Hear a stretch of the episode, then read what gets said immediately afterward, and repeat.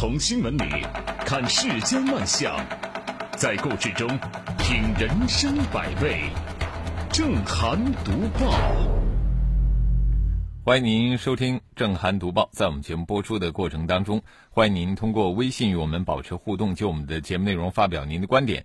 微信公众号您可以搜索 zhdb 八零零加关注。也欢迎您使用蜻蜓 FM 和喜马拉雅 APP 搜索“正涵读报”，关注我们的节目。好，来说今天的头条。正在你上网冲浪的时候，突然看到了一则新闻标题：“九成网民学历不足本科”，而你呢，又是那一成高学历的幸运儿，你该作何感想啊？假如说你还没有忘记统计学的基本知识，你不会急着感到骄傲，而应该先仔细看一下。这份数据是怎么来的？首先啊，这份数据出自中国互联网络信息中心今年发布的《中国互联网络发展状况统计报告》，数据来源的权威性没有问题。但是，九成网民学历不足本科到底是什么含义？或许啊，跟你理解的还不太一样。比如说，报告中网民学历结构这节显示，小学及以下占百分之十八。初中占百分之三十八点一，初中啊是所有学历选项中占比最多的，但是这些并不都是低学历的成年人，其中呢很多网民就是现在的中小学生，也就是说他们还没有来得及去上高中念大学，啊不信的话，你看这个网民年龄结构啊，说十岁以下占百分之四，十到十九岁占百分之十六点九。其中百分之十左右的网民有本科及以上学历，已经很能够体现现在这些年这个大学扩招的结果了。那么，考虑到中国网民的总体规模已经达到了八点五四亿，意味着我们的网络上活跃着有八千多万大学生、硕士、博士。那么，这些高学历人群在很大程度上啊掌握着网络的话语权。随着时间的推移，他们的规模会越来越大。这些统计数据，呃，还有利于。我们理解网络上一个很烦人的现象，就是对人的现象越来越多。不管你说点什么，都有网友跳出来对你。你说我今天吃了个苹果，他问你，你为什么不吃橘子？这个互联网上的这些网友的乱对啊，抵消了网络给我们带来的很多乐趣啊。你看，我们本来是以为网络讨论可以有助于促进知识进步，所以呢，很容易。呃，对这个普罗大众的认知能力感到失望。可是问题的症结其实很简单，就是很多低龄网民的心智发育并不成熟啊。一句话概括，就是现在成为网民的门槛越来越低。因为现在我们很多的中小学生，他们都是手机不离手啊，他们打游戏啊，追星，当然呢，他们也有大把的时间参与网上讨论。所以你完全不知道，那个杠完就走的网络社会人。到底是多少岁？啊，是刚刚上课被老师批评的心气不顺啊，还是因为明天考试而感觉到焦虑不安？所以啊，不要只看这个网友学历低啊，我们还要看到很多的网民他们的年龄很低，他们爱对人，可能就是因为年轻气盛啊，血气方刚，他们介入网络舆论场呢，也会相应的拉低我们这个网络讨论的质量。时代变了，呃，下一次当你被有些网友气得想要吐血的时候，你可以试着想一想对方的真实年龄。如果说屏幕的另一端对着的是一张稚气未脱的脸，你要是认真起来了，那么你就输了。所以说呢，当你感叹网络讨论质量下降的时候，你别忘了那些对你的人可能还是小朋友。这样的话，你是不是能够想开一点呢？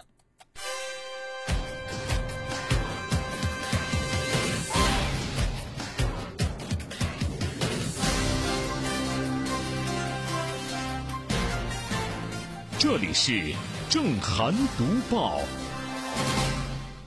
这个九成网民学历不足本科，但从另外一个侧面反映说，我们还是要加强本科教育啊！你看，我们无锡啊，去年又多了一所大学，那就是南京信息工程大学滨江学院。近日呢，呃，这所大学的母校上了新闻，就是现在越来越多的高校都在加速创建智慧校园。九月四号，南京信息工程大学宣布拟建设无卡化校园等四大重点工程。方案显示，工程分为人脸识别无卡化校园、大数据分析两个部分，可以实现功能包括学生刷脸进出宿舍和图书馆、刷脸借还图书、呃一键查寝和自动的查寝，以及节假日独居宿舍、长时间没出宿舍预警等等。媒体报道，南京信息工程大学的部分计划引发了该校学生的关注。方案显示，该校将利用大数据分析包括上网时长、时段。网站在内的学生上网行为数据，还将对学生的消费数据、成绩数据、社群数据进行大数据分析。有学生对此表示担心呢，说学校收集我们学生上网的行为数据、学生的消费数据，这些行为是不是侵犯了我们的隐私？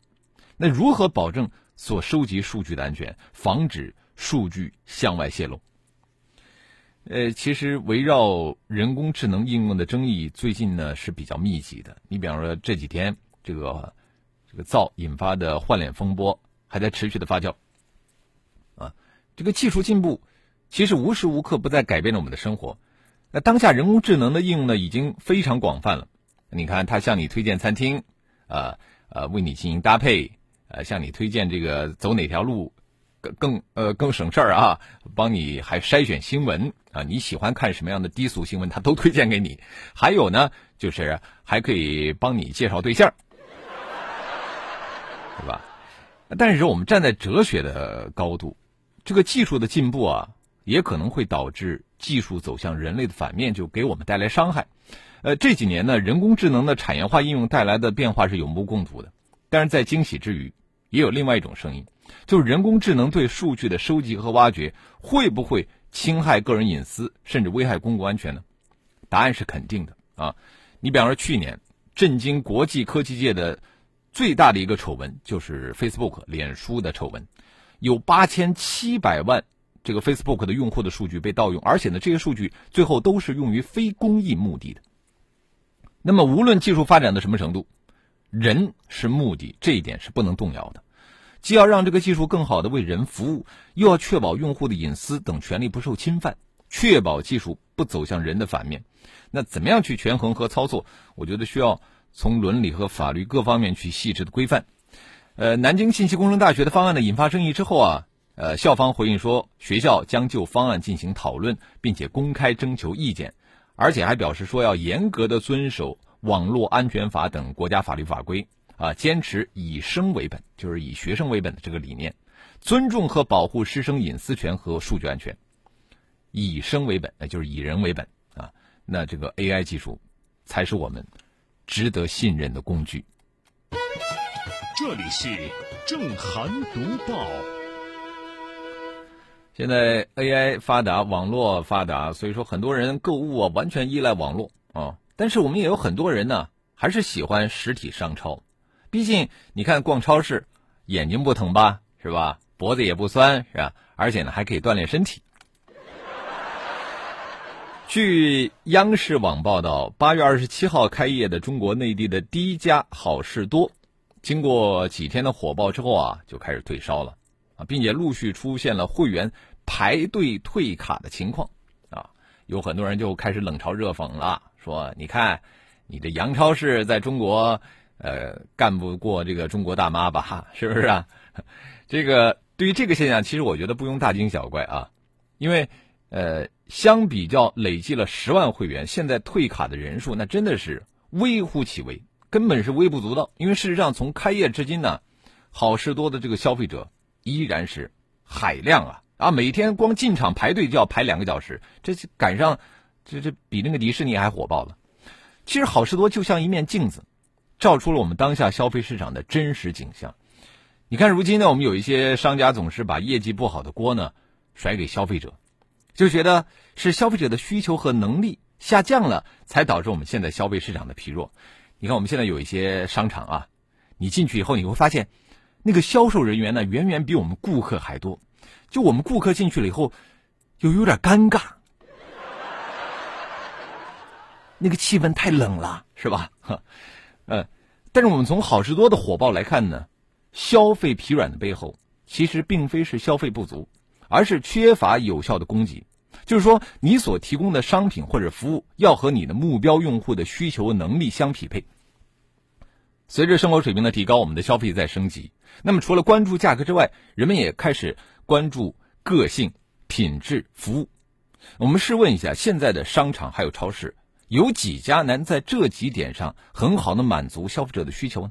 啊，那么好事多其实改变了自身的供给方式，它不仅吸引消费者前来购物，而且还创造了新的消费内容，那就是会员费。这种商业模式它最大的优势在于什么地方呢？就是它不再依靠传统的去挣这个商品批发零售的差价啊，让其在与上游供应商的谈判中有了更大的议价权。他把价格做低的同时，又能够为交会员费的消费者挑选到高品质的商品，而且还能够提供优质的服务。消费者在期间消费，购买的不仅仅是物美价廉的商品，而且还有高品质的服务体验啊！体验这点非常重要，这是在网络购物的时候体验不到的东西啊！所以说，它很好的平衡了消费需求和消费能力。应该说啊，对于国内的商场、超市而言，好事多所带来的最大启示就是。没有不足的需求，只有不足的供给。啊，既然消费需求升级了，那么供给端也应该升级。只有高质量的供给啊，才能让消费者打开钱袋子。这里是正涵读报。这个好事多真的是外来的和尚会念经啊！我看到有一位财经专家的评论说，好事多其实就是给中国的新零售。打了一耳光，这岂止是一耳光是吧？我们接着说的就是咱们中国新零售的代表。近日，一位网友发帖称，目睹了盒马生鲜超市将当天卖不完的食物大规模丢弃的场面。在现场吃饭的顾客看到这鲜肉月饼还是热的，而且在晚上九点半之后，和很多新鲜的饭菜、海鲜、甜品、饮料、点心从货架上撤下。丢到小推车里拉走扔掉，顾客提出拿走或者是购买都被拒绝啊，让人感觉到非常的浪费。面对网友的质疑，盒马生鲜超市回应说：“我们也是左右为难。那么对于销毁临期食品，他们是非常无奈的啊。目前已经尽力止损了。呃，也有网友支持这个做法，认为呢，从食品安全角度来考虑啊，销毁无疑是正确的。当然呢。”还有更好的解决办法，你比方说现场加工熟食，如果过了质保时间，可以把它赠送给流浪汉啊。但是，如果说流浪汉吃了这个食品出了问题，你看最后超市不是要还要负全责吗？这个销毁临期或者说过期食品，其实是一个世界性的现象啊，就连联合国粮农组织也为此深感痛心啊。根据他们的统计。全球生产的粮食当中有三分之一不是损失了就是浪费了，呃，这些进入垃圾桶的食物其实完全可以养活全球挨饿和缺少食物的约十亿人，十亿啊！粮食损失和浪费也是对于生产粮食的劳动力、水、能源、土地和其他自然资源的滥用。那么，此外呢，这些被抛弃的食物在腐烂分解的过程当中还会释放大量的温室气体，加剧我们的全球变暖。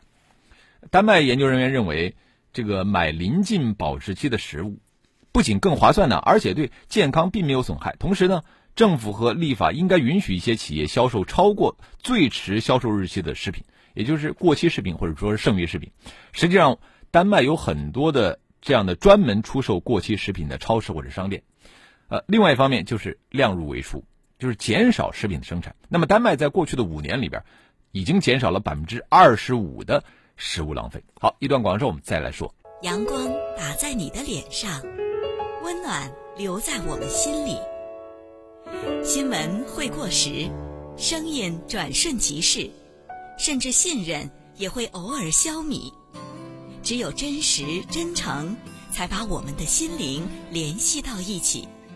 评论不空谈，执着不偏激，理性不麻木，脆弱不沉沦。日子在交织着泪水和欢笑中匆匆流逝，日子也在交织着担忧和希望中匆匆走来。正涵读报，欢迎回来，这里是正在直播的正涵读报。我们前面说到了河马先生他们在呃倾倒这个临近过期的食品，引发了很多的争议啊，呃。其实盒马鲜生在量入为出生产方面，真的还有很大的一个进步空间。另外呢，基于健康的标准，我觉得食品卫生部门呢也应该基于科学的依据来制定政策，明确哪些食品临期或者说稍微过期还是可以食用的啊，哪些是不能使用的。而且呢，通过资讯发布平台啊，随时发布什么地方、什么样的商家有哪些临期或者说是稍微微过期但是依然可以食用的食品，供人们免费的获取和消费。好，接着我们来看一看微信平台兵哥，他说：“这就是为什么我后来不在网上跟人家讲道理了，因为你永远不知道跟你吵架的是什么人，鸡同鸭讲，浪费时间。”确实如此。木子里说。当你没有天赋和能力以及良好的家庭基础去支持你做别的事情，那么还是多读书吧。嗯，小白说，网上人多并不意味着正确，有自己的独立思考能力非常重要。很赞同你说的这句话啊。上善若水说，终于知道为什么那么多评论都是跑题的了。每次看到跑题跑到大西洋的，都怀疑他们没有做过语文阅读理解题，可不是吗？呃，也正在学呢，啊，正在上中学和小学。Sandy 他说，外资搞商超的就没有一个能在中国赚大钱的啊！大妈们能够为了便宜几毛钱，乘坐免费公交车穿越半个城市去买菜。诗与远方说，其实如果有靠谱的慈善机构愿意接手转赠有缘市民的话，这个食物比扔掉要好很多。嗯，对，我们刚才也提到了，应该有一个这样的发布平台啊。呃，把这样的依然可以食用的食物提供给有需要的人。土豆说：“呃，小时候上历史课，这个看到资本主义国家，宁可把牛奶倒在河里，也不给穷人。”呃，凯斯们说：“这个食物浪费的问题是没有把握到精髓，应该是宁缺毋滥。”MT 说：“华润万家新之城店晚上七点半就开两个窗口，排队有二十米长啊，不知道怎么想的。”冰影说：“光盘行动喊到现在，好像又没有多大声音了。”嗯，这个叶落花错说：“肯德基也是把过了最佳赏味期的产品直接废弃，不理解那些说浪费的人的想法。如果发善心送给他人使用出现了问题，那不是自找麻烦吗？”嗯，呃，田小圈说：“当天卖不完的可以给员工嘛？我以前就在超市上班，当天卖不完的都是下班了分给员工。”啊，看到这个我有点想。呃，就这个恶意揣测说，万一那个员工呢想多生产一点，下班带走，会不会出现这种情况？好，欢迎更多的朋友可以就我们的节目内容来发表您的观点。微信公众号您可以搜索 zhdb 八零零加关注。这个大量的食物浪费啊，真的可惜。但是其实可惜的事儿太多了。你比方说那些被骗的老年人啊，他们辛辛苦苦一辈子攒下来的钱。最后呢，都买保健品呢，或者说买那些什么没有用的保健器械了啊？你说可惜不可惜啊？在二零一八年底，杭州淳安市场监管部门接到举报，说河北某生物技术有限公司浙江分公司在一家宾馆内利用会议培训形式开展会议营销，销售他们的产品。经过执法人员多方取证，确认。该培训机构利用会议培训等形式进行虚假功效、性能和医疗作用的宣传，演示人员进行虚假表演等事实。监管部门认定，当事人的行为违反了《反不正当竞争法》第八条第一款的规定，属于经营者对商品的性能、功能做虚假宣传、欺骗、误导消费者的违法行为，依法应予以行政处罚。市场监管部门根据该法的第二十条第一款，责令。该公司停业，并处罚款一百五十万呐！哎，这个是动真格的了啊！这是叫监管，罚到对方肉疼啊！我们要为淳安市场监管部门叫好。这个酸碱平衡理论是个什么鬼呀？普通人不知道，那些骗子们心里清楚的很。他们卖的那个号称能够平衡身体酸碱的 DDS 按摩器能干什么呢？其实就是通过操作电流大小，让这个顾客啊产生误解。它的原理很简单，就是用那种弱电，让人的这个皮肤啊产生麻麻的感觉。人一般在发麻之后会怎么样？会觉得呀凉飕飕的。他对此呢，那些骗子们恐怕是心知肚明。各种迹象表明，其实这就是一个精心设计的骗局，精心策划，步步为营啊。那么对于这样的骗局，口头谴责是没用的啊。人家本来就是冲着骗来的。啊，能骗多少是骗多少，是吧？他们根本不打跟负责，打一枪换一炮，骗不了就跑路。所以说，人家一点压力都没有，随时做好了撤的准备。啊，你跟人家讲道理，那不是与虎谋皮吗？有什么用啊？所以说，用反不正当竞争法的条款进行处罚。那么，淳安这个罚一百五十万，就是专门来治这种过街老鼠，这就对了。这里是正涵读报。节目的最后，我们要来说一说老婆不在家联谊会。哎，据《肖阳晨报》报道啊，老婆外出聚会，株洲李林的潘先生用幽默的方式做出了回应。九月一号，得知妻子和闺蜜们相约去长沙吃海鲜，潘先生呢也和自己的朋友们度过了一个不一样的夜晚，在 KTV 举行第一届“老婆不在家”联谊会。在 KTV 干什么呢？就是喝酒、唱歌、放飞自我。近日呢，潘先生和朋友聚会的视频在朋友圈热传。这个潘先生和朋友聚会的视频之所以热传，得到大家的关注，并不仅仅在于说“老婆不在家联谊会”这个奇葩的名字，更在于这样的纯同性联谊会让很多网友羡慕、嫉妒、恨。那只是自己呢无法付诸实施。老婆不在家联谊会的出现，看上去像一个社会花边新闻，只能作为茶余饭后的谈资。但是在我看来，我觉得这里边隐藏着一种朴素的生活智慧，那就是夫妻双方如何才能维维持好一个家庭的团结、和谐、稳定。呃，客观上我们要承认啊，就是男女双方在对待很多事情上的观点做法不是完全不同，而且几乎是没有调和的余地。你比方说逛街购物。啊，女人基本上是百逛不厌，越逛越有劲儿。那购物也是货比很多家，最后还不一定买啊。但是多数男人，都对没有目的的逛街那是深恶痛绝呀。